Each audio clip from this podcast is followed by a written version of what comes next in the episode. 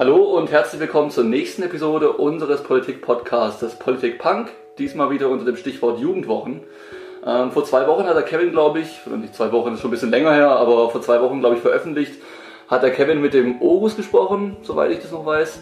Ähm, heute, also der Orus ist von den Users, heute sind wir bei den Julis. Ähm, das sind die jungen Liberalen, ähm, die Jugendpartei der FP, äh, FDP. Und ich spreche mit Sebastian Bachmann, ich bin auch bei ihm zu Hause, also etwas gemütlicher heute. äh, ich sage einfach erstmal Hallo.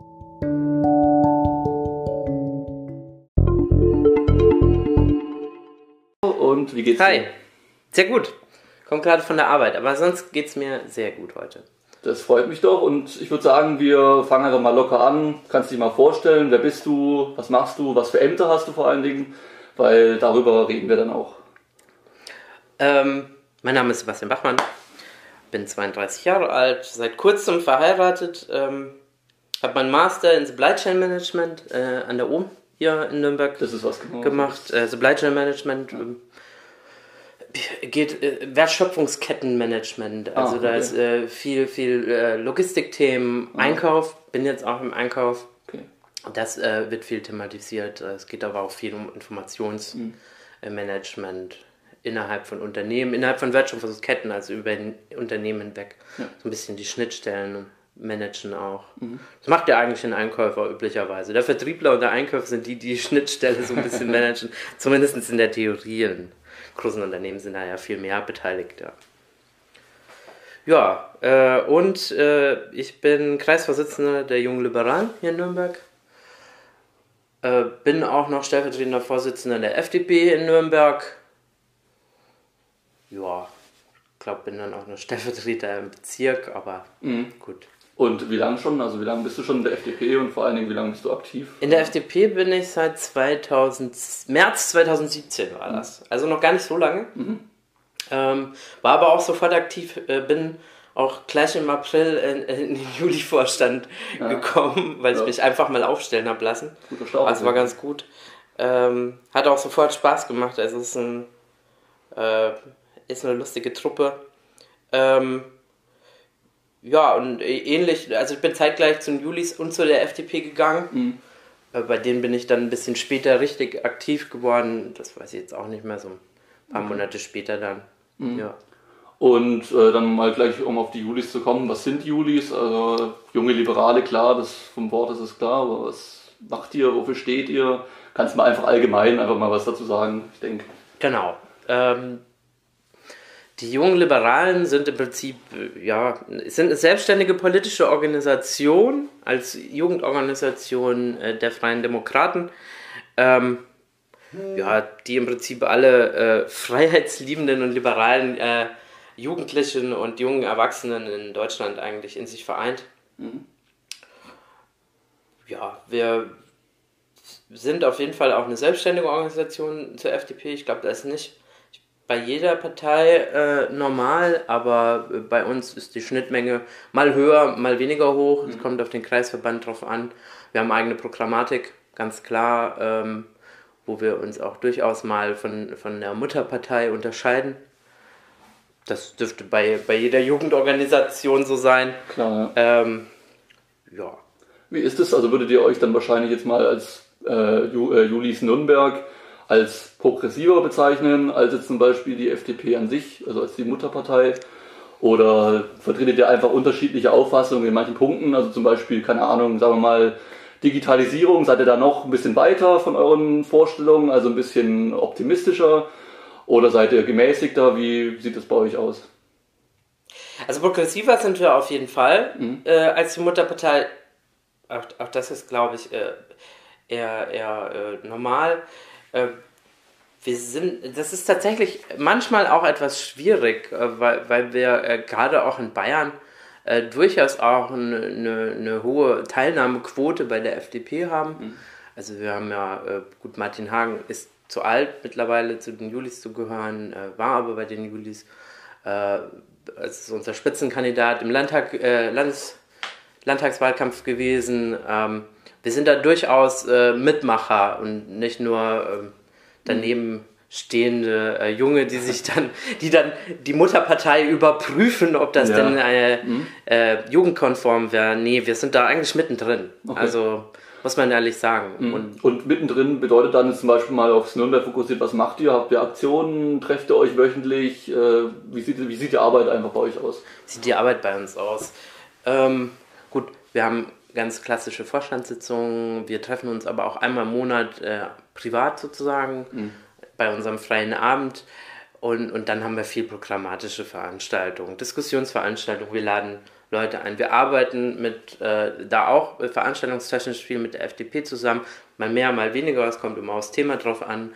Äh, mit einem Arbeitskreis. Mhm. Äh, wir, wir sind als Nürnberg auch äh, recht äh, überregional in Anführungszeichen äh, besucht, dadurch, dass wir hier eine Geschäftsstelle haben äh, wo sich eben die auch äh, der Landesvorstand der jungen Liberalen oft hier trifft. Äh, oft, wir haben Landesarbeitskreise, die sich dann auch hier öfters treffen. Also es ist eigentlich immer was los. Äh, wird auch gefühlt immer mehr. ja, klar.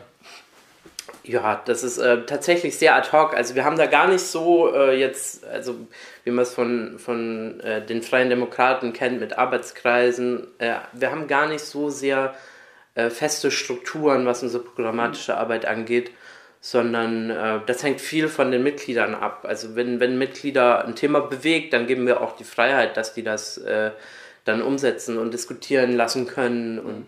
dann machen wir halt auch einfach mal ad hoc eine Veranstaltung und, und sagen unseren Mitgliedern und Interessenten außenrum Bescheid, hey, wir machen da was, wer Interesse hat, kommt her. Mhm.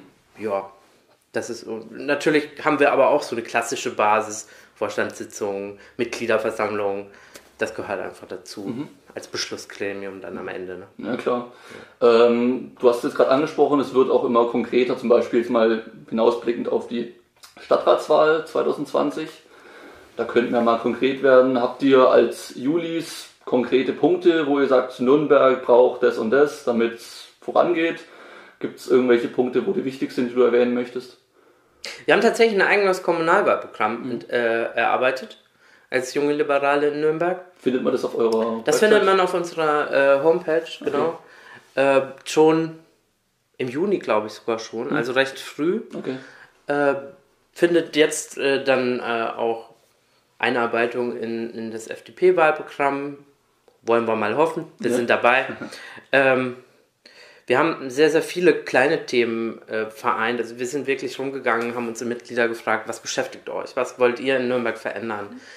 Ähm, was viel kam, waren, äh, war, das, äh, war das Thema Fahrradinfrastruktur. Also das äh, ist echt so ein offenes Thema in Nürnberg, gerade, gerade wenn Nürnberger in Erlangen studieren, wo sie sehen, wie es sein könnte, ganz böse ja, gesagt, ja. hat man dann halt an manchen Ecken in Nürnberg wirklich seine Schmerzen. Mhm. Äh, das beschäftigt mich persönlich auch sehr viel, weil ich habe kein Auto. Also okay. ich fahre tatsächlich auch nur mit dem Rad okay. oder mit den öffentlichen eben. Äh, deswegen beschäftigt mich das Thema sehr. Äh, wir haben auch einen sozialen äh, Teil. Mhm. Äh, wir haben vor einer Weile äh, Zusammenarbeit mit dem Arbeitskreis Armut der FDP Nürnberg Spritzenautomaten installiert. da war Luisa, unsere Spitzenkandidatin für den Landtag, äh, für den Landtag, für den äh, Stadtrat äh, war da dabei. Äh, das sind gerade so ein bisschen unsere sozialen Themen, wo wir auch mit äh, integriert haben. Ja, es sind sehr viele kleine Themen. Zum Beispiel hatten wir es neulich, äh, dass die, ähm, dass die Skater vom, vom vom Germanischen Museum immer wieder Probleme haben, dass sie irgendwie beschnitten werden, mhm. dass es da äh, negative Architektur gibt. Äh, solche Themen beschäftigen uns natürlich auch. Okay. Ja, das, das geht ja dann auch schon viel ins Klein-Klein, aber es ist ja interessant, weil Nürnberg eben solche Probleme auch teilweise hat. Also von daher. Ja, das sind eben so, so viele kleine Dinge, die man da zusammensammelt, gerade beim ja. Kommunal, weil es einfach die, die tatsächliche direkte Lebenswelt der mhm. Menschen mhm. beschäftigt, ja. Und das sind halt eben nicht, oft nicht die großen Themen, die man immer in den Nachrichten hört, sondern es sind dann halt meistens wirklich Kleinigkeiten, die die Leute vor der Tür haben. Ja, ja Nachtleben war auch ein großes Thema, wo wir äh, uns äh, viel belebter wünschen würden in Nürnberg. Mhm. Ja, das kann ich bestätigen. Also, abends äh, ist es dann doch relativ ruhig. Ja. Ähm, ja, okay, dann würde ich sagen, du hast noch die Möglichkeit, gerne irgendwas dazu zu sagen, weil sonst würde ich dann mal auf allgemeine FDP-Themen oder Probleme oder was weiß ich hinweisen. Bin gespannt. Schieß los. dann würde ich mal mit dem Stichwort Christian Lindner anfangen. Ja. Ich habe mir das Ganze hier notiert unter dem äh, Stichwort Fluch oder Segen für die Partei, weil ich habe es dann auch noch an den, äh, Jugendorganisationen festgemacht. Spricht man von der SPD oder von den Jusos, hat mal Kevin Kühnert, früher Paul Ziemiak bei der CDU. Äh, Ricarda Lang sagt mir jetzt auch noch was zu den Grünen. Bei der FDP muss ich ehrlich gesagt schauen, wer der Bundesvorsitzende ist. Ria Schröder. Habe ich mir dann auch notiert, also ich bin jetzt schlauer auf jeden Fall. Hamburgerin. Ähm, warum finden die jungen Liberalen in der Öffentlichkeit erstmal, ich komme gleich auf Christian Lindner zu sprechen, kaum statt? Also was, warum hat man die, nicht die Möglichkeit, da sich offensiver zu äußern? Das ist eine, das ist eine spannende Frage. Ähm, also zunächst mal spürt, glaube ich, gerade die gesamte liberale Familie, dass sie besser stattfinden könnte in den Medien. Also ich höre das jetzt äh, nicht von den Julis, sondern insgesamt von vielen, weil gerade einfach viele große Themen, die jetzt vielleicht nicht unsere Kernthemen sind und waren, äh, die, die, die öffentliche Debatte ziemlich überlagern. Ähm, Beispiel zum Beispiel Umwelt? Oder? Ja, zum Beispiel Klimaschutz. Das ist jetzt gerade ein Riesenthema. Wen fragt man da als erstes? Die Grünen. Mhm. Ja, ist auch selbstverständlich. Ja, ist auch völlig normal. Und das, deswegen ist das gerade ein bisschen schwieriger. Ähm, zum anderen muss man jetzt dazu sagen, und das kommt jetzt auch das Thema Christian Lindner vielleicht ein bisschen mit rein. Ähm, wir waren ja außer, in der außerparlamentarischen Opposition. Hier in Bayern ja sogar doppelt. Ja. Und ähm, in, dem, äh, in diesen Jahren hat, man eigentlich einen extremen äh, Schulterschluss gesucht. Mhm. Ähm, die liberale Familie als Gemeinschaft. Und dementsprechend sind wir da eigentlich sehr stark Hand in Hand gelaufen. Und man kann die Julis nicht wählen, sondern nur die FDP. Ja, klar, natürlich. Äh, das normalisiert sich gerade so ein bisschen. Mhm. Man merkt, dass äh, Ria Schröder war jetzt durchaus schon öfters mal in den Über äh, äh überregionalen Medien äh, auch durchaus mal mit etwas äh, kritischeren Stimmen, mhm. äh, auch berechtigt, das gehört dazu. Äh, aber im Allgemeinen äh, waren wir da zumindest die letzten Jahre uns äh, sehr, sehr einig, dass wir wieder in die Parlamente wollen mhm. und sind da wirklich Hand in Hand gegangen und das ist natürlich sehr langweilig im Gegensatz zu einem kleinen Aufstand. Ja, natürlich. Klar. Und deswegen kam das wahrscheinlich nicht ganz so oft vor. Äh, gleichzeitig äh, finde ich schon, dass mittlerweile einige äh, äh junge Liberale in der zweiten Reihe stehen. Mhm. Ähm, in, äh, auch, auch in Berlin. Also Lukas Köhler ist ja zum Beispiel unser klimapolitischer Sprecher, mhm.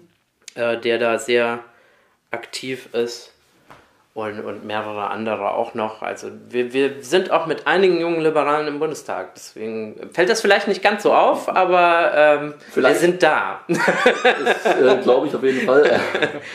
vielleicht fallen sie aber auch einfach nur nicht auf und deswegen wollte ich nochmal auf Christian Lindner kommen, weil man das Gefühl hat, zumindest so wie ich die FDP verfolge, ich bin jetzt auch nicht jeden Tag auf dem aktuellsten Stand, aber so wie ich die FDP verfolge, wird natürlich schon darauf geachtet, möglichst viel Christian Lindner. Also man hat diesen Politiker, der wortgewandt ist, der gut argumentieren kann. Aber er dominiert natürlich auch die Debatten. Also man kennt vielleicht noch Wolfgang Kubicki, das ist vielleicht noch einer der prominenteren. Dann kennt man vielleicht noch äh, Lambsdorff und dann wird es schon schwer. Also das ist halt das, was ich, worauf ich raus wollte, dass die FDP mittlerweile so gefühlt eine Ein-Mann-Partei geworden ist. Und mittlerweile muss man ja auch sagen, schaut man sich zum Beispiel die Wahlergebnisse in Brandenburg und Sachsen an. Natürlich keine FDP-Hochburgen, so ehrlich muss man sein. Aber da hat man es beides mal nicht in den Landtag geschafft, soweit ich das mich jetzt äh, erinnern kann. Und auch sonst ist jetzt nicht gerade so, dass die FDP auf einem Stimmungshoch wäre. Liegt es vielleicht an ihm? Liegt es an anderen Problemen innerhalb der Partei? Wie steht ihr dazu, so als Julis?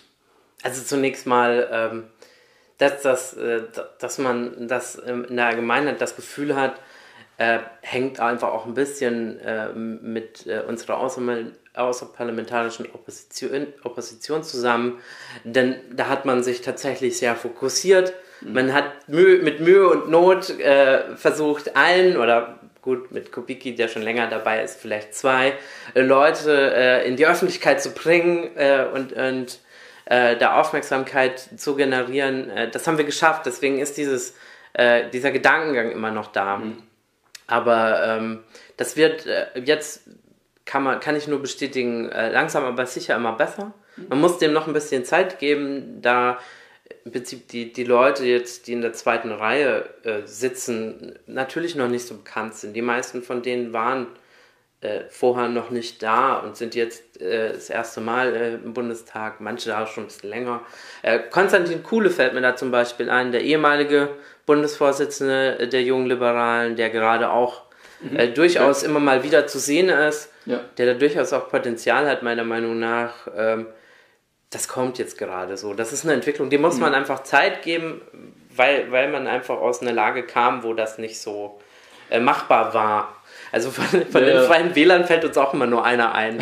Ja, das, Natürlich. Äh, das hat, haben kleine Parteien leider ein bisschen so an sich. Ähm, das äh, wird aber besser, umso länger man etabliert ist. Mhm. Ja, ich habe die Frage eben auch schon vor einer Woche oder zwei den Linken gestellt, weil mhm. es ist eben gerade momentan so, dass man bis auf die Grünen, die natürlich den Mega-Hype haben, ähm, Parteien hat, die so ein bisschen, sagen wir mal, entweder auf der Stelle treten oder sogar Verluste hinnehmen müssen. Äh, und da gehört ja die FDP eigentlich auch dazu, weil die FDP jetzt nicht gerade äh, mal große Sprünge machen kann. Und deswegen wollte ich jetzt einfach fragen, macht, macht man das an Personalien einfach fest? Also äh, liegt es einfach nur daran, dass halt das liegt, glaube ich, daran, dass wir tatsächlich mit den äh, Themen, die da momentan im Raum stehen, etwas unaufgeregter umgehen. Mhm. Also man hat halt im Moment äh, das Gefühl, man, man läuft von einem, von einem hysterischen Thema ins nächste. Vor ein paar Jahren war es äh, die, die Migrationskrise, äh, der Auf, das Aufkommen der AfD, jetzt ist es äh, Klima, mhm. äh, Klimaschutz, äh, der, der äh, die Grünen ein bisschen pusht. Ähm, wo wir einfach, also die FDP und auch die jungen Liberalen versuchen eigentlich mit solchen Themen immer sehr äh, aufgeräumt, sehr vernünftig umzugehen, sehr sachlich. Das ist nicht immer medial so sexy. Ja, ja deswegen äh, ist eigentlich unser Anspruch äh, eher das zu halten, mhm. was wir im Moment geschafft haben, also im Bayerischen Landtag, äh, im, im, im, Bundestag äh, und dann sukzessive auszubauen. Aber das wird nicht passieren mit irgendwelchen hysterischen Megatrends, es sei denn, es kommt jetzt jemand auf die Idee, äh, unsere Menschenrechte in Deutschland zu stark zu beschneiden. Mhm. Beim PAG waren wir ein klein wenig aufgeregt. das haben ja, wir auch fleißig mitdemonstriert ja. damals. Ja. Ähm, aber deswegen äh, werden wir vielleicht auch einfach in der Medienlandschaft äh, nicht ganz so schnell wahrgenommen, mhm. dann auch von Bürgern nicht ganz so wahrgenommen. Ähm, das ist aber was, was sehr, sehr kontinuierlich äh, besser wird. Aber Mal mit Höhen und Tiefen. Klar, ja, natürlich. Aber also, es, ich frage halt deshalb, weil natürlich momentan, du sagst es, es ist relativ aufgeheizt so. Ähm, aber auf der anderen Seite wünschen sich die Leute natürlich auch jetzt extreme Maßnahmen oder wünschen sich zumindest Maßnahmen, die er, erkennbar und auch nachvollziehbar sind. Und dann hat man zum Beispiel Christian Lindner, ich muss ihn schon wieder erwähnen, äh, der dann Zitate raushaut wie Klimaschutz den Profis überlassen zum Beispiel. Aber das ist ein gutes Beispiel. Dieses, äh, dieses Zitat, das ist das Zitat war bestimmt nicht geschickt. Ja. Also gerade eigentlich von einem Rhetoriker äh, ja. wie ihm. Das war bestimmt nicht geschickt, aber ähm, es wurde auch echt fies ausgelegt. Also, weil, weil was er eigentlich damit gemeint hat, war, dass eben diese aufgeregte Stimmung doch mal so ein bisschen runterkommen sollte und wir uns doch viel mehr den Wissenschaftlern, den Ingenieuren, den, den neuen äh, den neuen Entwicklungen, die gerade äh, da auf dem Weg sind, äh, hinzuwenden sollten. Das war eigentlich gemeint. Klar, Zitate, die aus dem war Kontext halt gerissen werden, ist natürlich schwierig, immer schwierig, klar, ja. aber er weiß natürlich auch, dass. Ich habe auch schon erwartet, dass das heute dran kam. Ja, also klar, ist natürlich eine, eine Steilvorlage, ähm, aber mich hat es einfach nur interessiert, wie gesagt, weil irgendwie oftmals jetzt nicht nur ja. bei der FDP, sondern auch generell mich einfach fragt, warum man das Thema einfach nicht viel ernster nimmt, aber halt auf eine Art und Weise, die die Leute irgendwie mehr mitnimmt. Also Das hat er eigentlich vorher sogar gesagt, mhm. wenn, man, wenn man sich das anguckt. Er hat ja vorher sogar gesagt, dass er das Engagement der, äh, der, der Jugendlichen äh, eigentlich total gut findet. Ja? Mhm. Und ehrlich gesagt, vor, vor ein paar Jahren oder als ich, äh, als, als ich so 15, 16 war, hat jeder gesagt, oh, die Jugend von heute, die, die interessiert sich überhaupt nicht mehr für Politik. Mhm. Und heute ist es was ganz anderes. Ja, ja. Die Leute sind total politisiert. Und jetzt passt es teilweise auch wieder nicht, ja. Mhm. Aber das hat Lindner nicht gemeint, sondern er wollte eigentlich einfach nur diese Hysterie ein Stück weit rausnehmen. Wie man es vorhin schon gesagt hat, was ein bisschen das Ding immer der Liberalen ist, bisschen vernünftiger rangehen. Ja. Erstmal gucken, wie ist denn die Faktenlage. Ja. An, ehrlich gesagt, das haben wir auch gemacht. Mhm. Ähm, ganz klarer Beschluss zum Pariser Abkommen, Konzepte, äh, CO2-Zertifikate, auch von den Julis sehr, sehr äh, mit unterstützt äh, und, und überhaupt auch mit hochgehoben, mhm. ähm, wo wir wirklich auch vernünftig an dieses Thema ran wollen. Wir wollen das Thema auch lösen.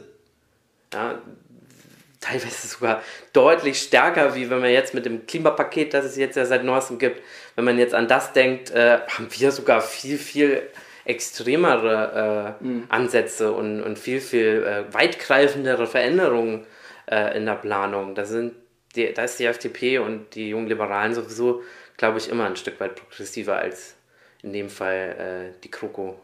Ja, klar, die Kroko ist natürlich auch in dem Sinne gehemmt, dass man halt zwei ja, Parteien hat, die mittlerweile ob sie noch zusammengehören, ist die andere Frage. Aber es geht mir eben darum, dass halt die Jugendorganisationen, also ihr in dem Fall müsstet ja theoretisch auch ein bisschen emotionaler zumindest an das Thema rangehen, weil junge Leute gehen halt nun mal oftmals emotionaler ran. Wenn man sich zum Beispiel die Jusos anguckt, die brechen ja zum Beispiel hinsichtlich Wirtschaftsthematiken ja auch öfter mal ganz gerne vor. Ist es dann bei den Julis genauso? Habt ihr auch zum Beispiel, du hast jetzt die CO2-Steuer zum Beispiel genannt. Zertifikate. Zertifikate. Keine Steuer. Keine Steuer, das wollte ich nämlich fragen. Das Ganz schon gewundert. Ähm, nein, nein, Zertifikate. Punkt der FDP wäre ja wahrscheinlich eher nicht genau sowas. Ähm, das kann ich auch erklären. Das, ähm, das äh, ist ja momentan, wird das auch ganz viel diskutiert und äh, ich, ich, ich glaube, äh, Lukas hat jetzt äh, im Bundestag auch gesagt, dass, dass äh, im Klimapaket das Schlechteste von beiden Konzepten drinsteckt. ähm, äh, großer Unterschied zwischen der Klimasteuer und den Klimazertifikaten und da kann ich, äh, also da kann ich als Einkäufer auch ein Stück weit mitdenken. Mhm. Wenn, wenn, wenn, wenn ich mich als Einkäufer für einen Lieferanten entscheide, dann geht es ganz oft darum, wer ist der günstigste. Qualität muss auch stimmen und natürlich Code of Conduct, also darf ja auch nichts schief laufen und ja. auch nichts falsch laufen bei dem Lieferanten. Der muss ja natürlich auch ganz, ganz wichtige Kriterien, was Menschenrechte und Co. angeht, äh, erfüllen. Äh, aber es geht auch viel um den Preis. Wenn wir ein Klimazertifikat haben, dass jeder Lieferant, der irgendwas produziert, äh, in seiner Kalkulation, in seiner Preiskalkulation drin hat, äh, dann ist das als Posten da drin und wird diskutiert. Und der Lieferant, der weniger CO2 ausstößt, weil er es einfach besser kann, der kann einen besseren Preis liefern. Ja, der wird eher genommen, der hat einen mhm. Wettbewerbsvorteil. Während die Steuer gerade im, im, im Gespräch zwischen Firmen überhaupt kein Thema ist. Wenn man sich eine Kalkulation eines Produktes anguckt, würde das Zertifikat irgendwo in der Kalkulation auftauchen als Posten. Die Steuer, das kommt irgendwann nach äh, äh, Produkt, äh, äh, Produktpreis nachsteuern, vorsteuern, da in der Ecke. Mhm. Aber das Zertifikat ist da oben. Und Klar, auf einmal fangen sich dann Tausende von Menschen mhm. äh, in der Re Bundesrepublik an, Gedanken darüber zu machen, wie man diesen Kostenblock vielleicht äh, verbessern kann, wie man dadurch CO2 sparen kann. Natürlich, wenn man sich die Unternehmen untereinander anschaut, macht es natürlich vielleicht Tick mehr Sinn. Aber es dreht sich ja zum Beispiel auch um Unternehmen, die einfach viel Abgase produzieren, also einfach viel CO2 produzieren.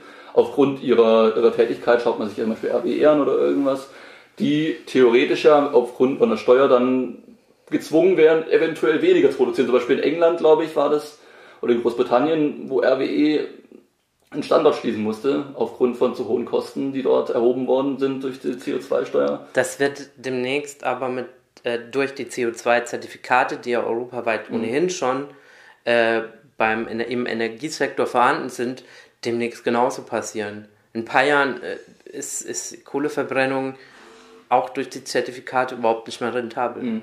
Ja, ich, ich frage einfach nur deshalb, wie gesagt, weil es halt eben verschiedene Ebenen gibt. Also, also klar, der, natürlich, es gibt ja. natürlich die eine Ebene, wo man zwischen Unternehmen schauen muss, wie regelt man das, dass, äh, keine Ahnung, der Zulieferer möglichst klimaneutral arbeitet. Auf der anderen Seite dreht es sich eben natürlich auch darum, wie kann man es Menschen erklären, sie sollen auf ihr Auto verzichten, wenn andererseits große Unternehmen Millionen an Schadstoffen produzieren. Weißt du, was auch noch ein Vorteil ist?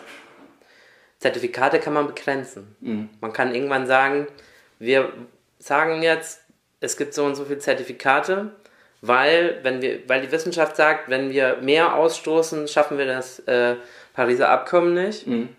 Und wenn diese weg sind oder weniger werden, steigt dieser Preis. Das letzte CO2-Zertifikat wird wahrscheinlich unglaublich viel Geld ja, kosten. Das ja. kann natürlich sein. Ähm, bei einer Steuer ist das so, die ist dann da, macht einzelne Dinge teurer, aber sie begrenzt ja überhaupt nichts.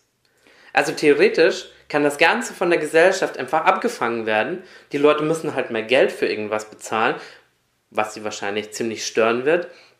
Aber deswegen heißt das ja noch lange nicht, dass sie deswegen was ändern. Bei den Zertifikaten, die sukzessive, weil sie weniger werden, immer teurer werden, mhm. äh, muss sich was ändern. Und natürlich macht es Sinn, wenn jeder Mensch sich hinterfragt, wenn jeder Mensch ähm, überlegt, äh, nachhaltiger zu leben. Ja? ja? macht für ihn Sinn. Sollte auch belohnt werden. Also äh, ich bin da jetzt nicht vollkommen fit, aber soweit ich weiß, ist, ist in unseren Konzepten auch äh, Erleichterung, sind auch Erleichterungen drin. Das heißt, äh, wenn du besonders nachhaltig lebst oder Sachen weniger verbrauchst, dann kriegst du äh, im Prinzip auch wieder was zurück. Mhm. Ja, also es wird auch gefördert. Ähm, aber die Steuer ändert nicht wirklich was dran. Und gleichzeitig haben wir bei einer Steuer auch nicht wirklich eine Garantie, äh, dass das, was da eingenommen wird äh, vom Staat, auch wirklich äh, in Konzepten landet, um dann das um dann den Sinn dieser Steuer zu verringern. Ja, also wir haben eine Steuer, der Staat macht, generiert Einnahmen durch CO2-Ausstoß und dann wollen wir vom Staat, dass er CO2-Ausstoß verhindert. Hm, könnte schwierig werden. Könnte schwierig werden, klar, aber ich denke, da geht es halt hauptsächlich erstmal um den Druck aufzubauen, Druck aufzubauen. Also klar, du hast natürlich schon recht, ähm, man hat vielleicht mehr Möglichkeiten theoretisch gesehen mit Zertifikaten. Also man ist vielleicht flexibler, was die, was die Handhabe angeht. Andererseits natürlich muss man vielleicht auch mal den Weg gehen und versuchen, irgendwie Unternehmen härter ranzunehmen. Und wenn der Kunde eben nicht mehr einkauft, weil der äh, Preis deutlich gestiegen ist, dann ist das vielleicht auch mal ein Weg, den man mal ausprobieren müsste. Das ist das mit der Hysterie. Es muss jetzt gelöst werden und äh, Zertifikat ist jetzt vielleicht gerade nächstes mhm. Jahr oder so noch nicht ganz so teuer ist, aber dann immer teurer wird, das das ist nicht schnell genug umgesetzt. Das, das schmeckt dann vielen, vielen Leuten. Ja, nicht. klar, natürlich. Wir haben ja, wir es ja gehabt, die, die Debatte schon aufgeheizt. Man muss natürlich ja. schon immer sagen, die Leute wollen natürlich auch immer dann Sofortlösungen haben. Ja. Das geht natürlich auch nicht immer. Ähm, aber wenn man dann sich auf der anderen Seite anschaut, dass Ziele nicht eingehalten werden können, obwohl man mit entsprechenden Maßnahmen Ziele erreichen könnte, dann stellt sich natürlich schon immer die Frage, wie gewichtet man das Ganze? Aber zumindest jetzt habe ich mal einen Eindruck gewonnen, was die FDP so möchte, weil das meine ich eben auch so in der Klimadebatte. Man hört, wie gesagt, Christian Lindner hin und wieder mal. Aber ansonsten kommt er da eigentlich nicht so viel von der FDP. Also ich finde vor allem ganz wichtig, dass, äh, dass die Leute auch äh, verstehen, dass das tatsächlich auch ein Thema für uns ist. Mhm. Auch schon, schon länger ist. Also das haben ganz viele verpasst. Und dann wird, wird, werden manche äh, Aussagen von einzelnen Politikern dann interpretiert, als hätten wir ein Problem damit. Ja. Dabei ist es faktisch so, dass wir überhaupt kein Thema haben. Das Ziel, da sind, glaube ich, zumindest alle, alle demokratischen Parteien äh, in Deutschland sich vollständig einig. Mhm. Es geht eigentlich nur noch um den Weg. Ja.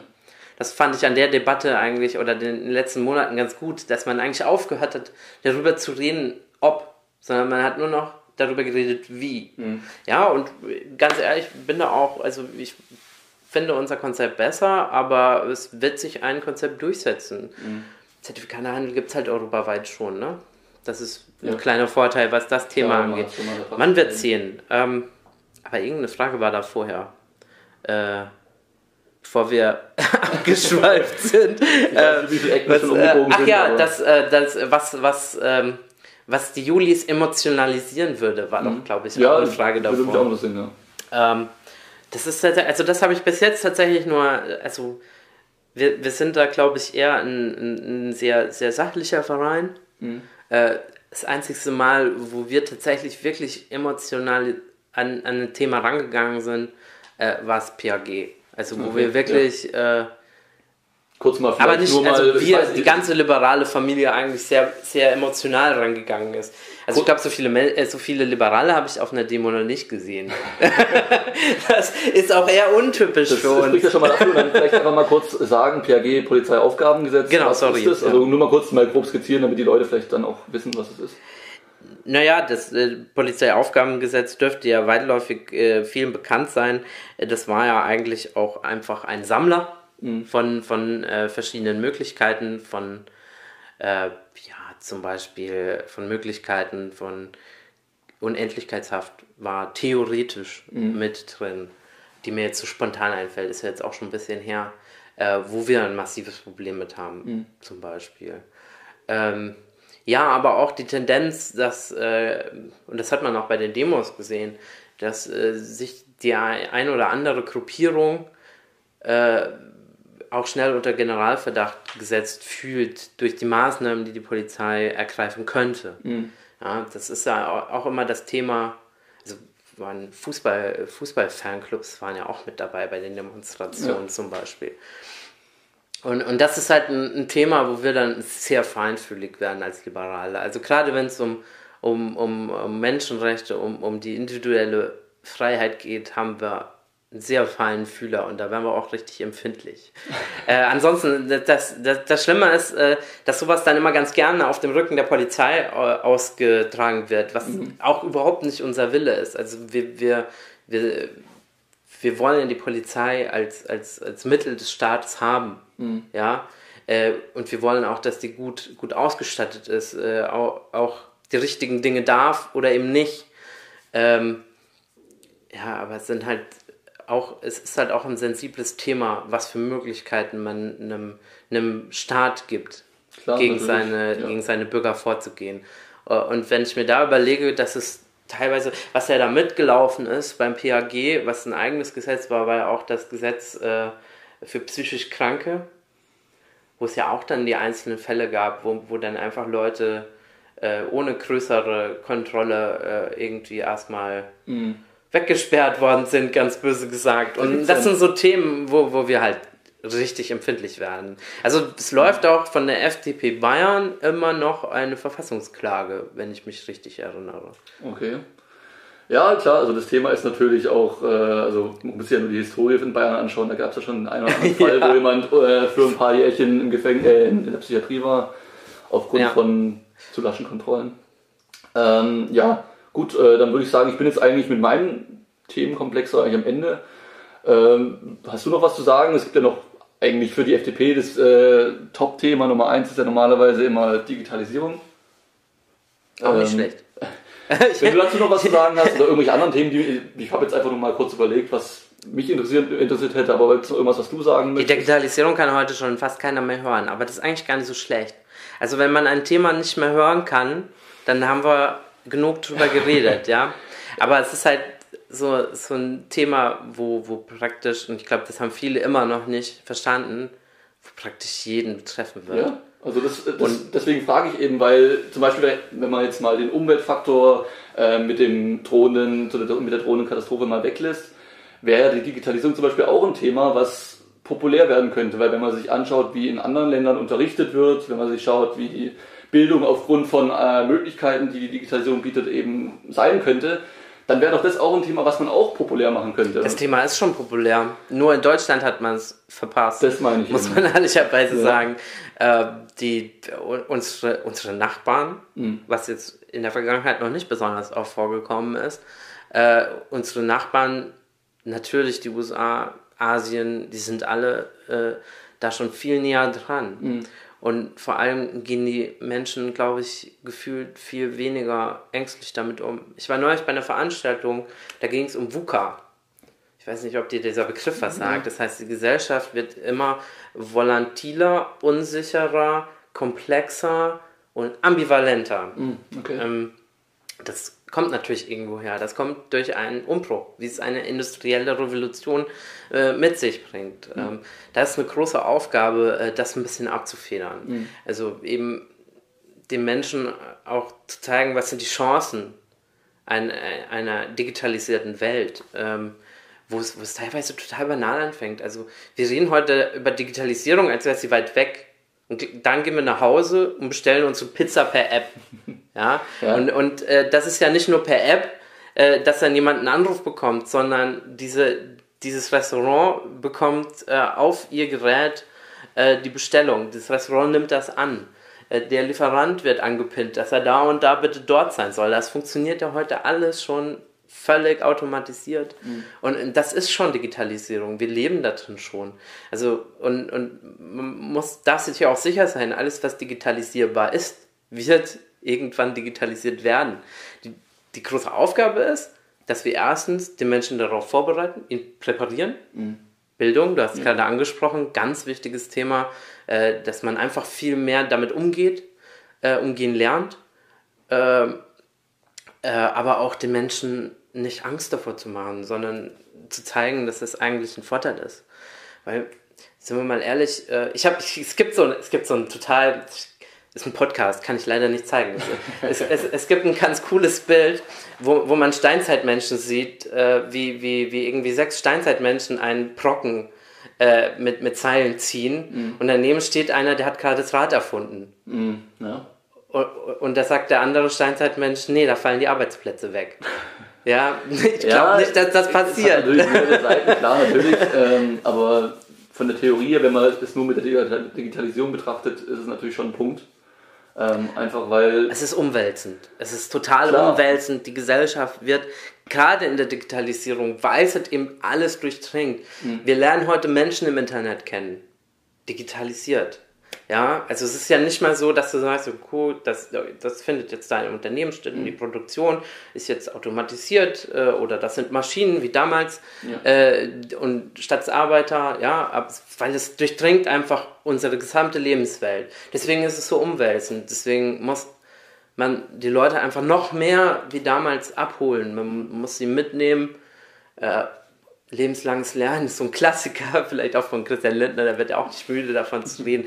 Aber da werden auch ganz viele andere nicht müde davon zu reden, weil, weil, weil es ist natürlich eine Herausforderung in, in einer Welt, wo, wo es eine Revolution gibt, die alles durchdringt, dran zu bleiben.